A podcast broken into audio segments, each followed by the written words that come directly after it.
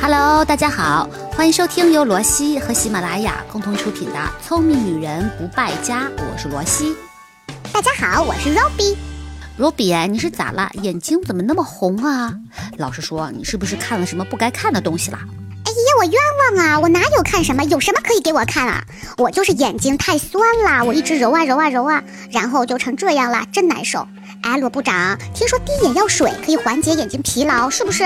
我立马我已经在网上下单买了一打了。哎，你别着急啊，这眼药水可不是白开水，不是你想滴就能滴的，其中有不少学问呢。先来问小仙女们一个问题啊，每天除了睡觉的这几个小时，剩下的时间你们是不是都对着手机或者是电脑呢？这么长时间的频繁用眼，你的眼睛当然会出现各种不舒服的症状。最近我也频繁听到身边的朋友在抱怨眼睛很难受，只能靠眼药水来缓解。但是啊，我就暗搓搓的观察了很久大家使用眼药水的一些日常，发现呢很多人对眼药水还是有很多误解的。所以今天我们就来详细说一说这其中的门道。首先我想说的是，你真的会滴眼药水吗？这是什么意思呀？眼药水不就是直接往眼睛里滴就可以了吗？这有啥不会的？嗯，这还真不是这样。我看到身边有很多朋友的日常，就是眼睛只要稍微有点不舒服了，管他三七二十一，先滴几滴眼药水再说。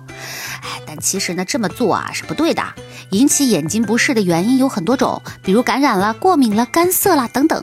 很多人根本不关心原因到底是什么，就直接拿起网购来的眼药水，仰头点一滴就是。我们常说要对症下药嘛，只有明确了病因，才能够选择正确的药物，才能够去缓解。它的症状对不对？那眼药水可以经常用吗？我跟你们说啊，我助理小叶子，她外出的时候呢，口红不可以不带，但是一定会带上一支眼药水。但是任何一类眼药水都要按照规定的频率和治疗时间来使用，对吧？过度使用可能会导致不良反应的。比如说呢，如果你长期使用抗生素类的眼药水，就会破坏眼睛的正常菌群，也就相当于破坏了眼部的生态平衡，这样更加容易引发新的眼部疾病。如果你长期频繁使用激素类的眼药水，严重的话，甚至可能会导致青光眼、白内障等疾病的产生。哎呀，真是细思极恐！我可没有要吓唬你们的意思哈，这都是医生告诉我的原话。所以呢，刚刚 Robbie 问我的这个问题就有答案了。眼药水可以经常用吗？当然不可以，要根据眼药水规定的频次来使用。还有第二个问题，很多人都会把家里囤着的眼药水，不管三七二十一拿过来就用，很少会有人考虑眼药水的保质期问题。这也有错吗？当然，眼药水开封之后，就相当于啊，它的保存环境发生了改变，药效呢就会逐渐减弱，而且在平常使用跟保存的过程中，药液还有可能被空气中的微生物污染了，给你的眼睛带来了安全隐患。一般来说呢，开封后最多眼药水可以使用四周的时间，记住啊，是四周。使用的时候要注意瓶口不接触眼睛。使用之后一定要把瓶盖拧紧，以防止眼药水被污染。更重要的是，眼药水不要借给别人使用，这样会容易引发交叉感染的。那罗部长，每一次我们该滴多少眼药水呢？嗯，很多小伙伴都觉得滴眼药水嘛，越多越好喽。其实不是的，每一次使用的时候一到两滴就可以了。因为我们的结膜囊本身它的容量就有限，所以滴多了也没有用啊。另外呢，如果你的眼药水是治疗用的，那么一定要遵医嘱，或者是根据呃药水它到底应该滴多少的量来严格执行。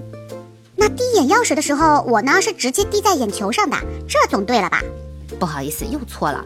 当你的药液刺激到角膜之后，眨眼的频次就会增多，会使你的药液拼命的往外流，从而呢降低了疗效。而且眼药水直接接触角膜，会给角膜带来更多的药物性的损伤。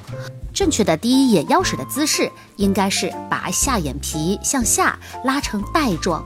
把眼药水呢滴在你的结膜囊内，使眼药水与整个结膜囊的眼组织和角膜组织进行广泛的接触，这样可以达到最好的药效。那好啦，接下来呢，我们要按生活中常见的几种眼部的不适的情况来说说相应的解决措施。第一，如果你的眼睛发痒，该怎么办呢？那还不简单，我就会直接用透心凉、飞心凉的薄荷眼药水，两滴下去，瞬间就舒服啦。哎，我说了吧，你们对于眼药水啊是误解挺深的。你看眼睛发痒，其实是一种表象，是一种表面的症状。任何眼部的过敏、眼部炎症和用眼过度都有可能造成这种症状的。你说的薄荷滴眼液确实可以在一定程度上来缓解这种症状，可是这种病它并没有得到根治啊。而且呢，你说的这种含薄荷冰片成分的眼药水，到现在官方说法是没有关于它的不良反应、毒性的研究，所以长期频繁使用究竟会不会对眼睛造成伤害呢？我们谁也不知道。还有一种常见的就是含有冰片、珍珠粉以及其他中药成分的做出来的新型中药滴眼液，滴下去也会觉得眼睛凉凉的。但是啊，这个事儿的疗效、副作用、禁忌等等，全都是没有得到过事实验证的。所以你们敢去尝试？啊，原来是这样。那如果平常眼睛有红血丝该怎么办呢？现在市面上有很多去红血丝的专用眼药水，一滴下去就会觉得自己的眼睛立马变得亮晶晶，特别舒服。但是大家可能不知道，这种眼药水呢也存在两个隐患：第一是治标不治本，也就是刚才我说的，它只是暂时缓解了这种症状，没有治好最根本的问题。第二呢，会产生依赖性，长期使用这种眼药水可能会造成你的血管更加粗大，充血会更加明显。如果你的眼睛总是充满了红血丝，那一定要去医院看看医生啊，很可能是急性或者慢性的结膜炎。其实还有一种经常发生的情况，就是眼睛干，包括我在内，我身边有很多朋友，经常都会觉得眼睛啊特别干涩，所以很多人会经常备一瓶眼药水放在身边。那如果是想要缓解眼睛干涩的问题，一定不能用含有防腐剂的眼药水。此处我要敲个黑板，划重点啊！罗西，我听完你这么说下来，我觉得你想表达的核心意思就是，咱们最好不要使用眼药水呀。那倒不是这个意思，眼药水并不是不能用，最关键的地方在于你要知道你为什么要用。如果你是出现了严重的眼部疾病感染，经常觉得眼睛不舒服，那么请一定要乖乖的先去医院看医生，不要自己乱买眼药水使用，要听医生的话。因为现在呀，买瓶眼药水真的太方便了，你走到任何的药店或者进行网购都可以买到眼药水，所以呢，大家就开始滥用。如果你是因为看电视、手机的时间比较长，眼睛干涩了，那么我也要推荐你们使用不含防腐剂的人工泪液。我最推荐的是那种一天一瓶包装的眼药水。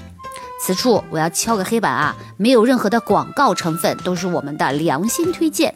美国有一款蛮有名的，叫做 Allergen Refresh Plus，价格呢比一般的眼药水要贵一些，但是相对来说比较安全好用。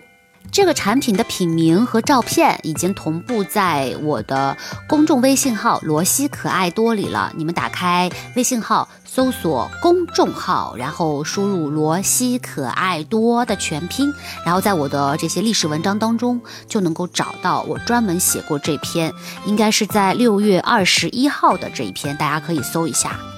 还有一款是日本货，日本的大正爱丽无防腐剂人工泪液，那大家记住是大正爱丽的。然后呢，这也是我平常自己会使用的一款眼药水。如果眼睛不舒服了，是身体在提醒你该休息了，所以要缓解眼部疲劳，最好的办法就是去睡觉休息，而不是依赖于眼药水。比如多眨眨眼睛啊，做做眼球运动，看看远处，闭目养神等等，都可以让你的眼睛得到休息的。所以现在正在听节目的小伙伴们，听完咱们这期节目，是不是也可以放下手机，哎，让自己的眼睛闭一会儿，休息一下？我再重复一下，以上所有的内容已经在我的微信公众号“罗西可爱多”里面同步更新啦，请大家打开微信的公众号搜索页面，然后输入“罗西可爱多”的全拼，就可以找到我们了。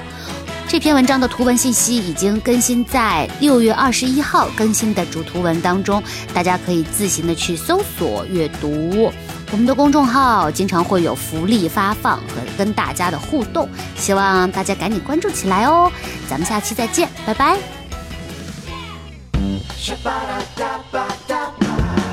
Shabby dooby da.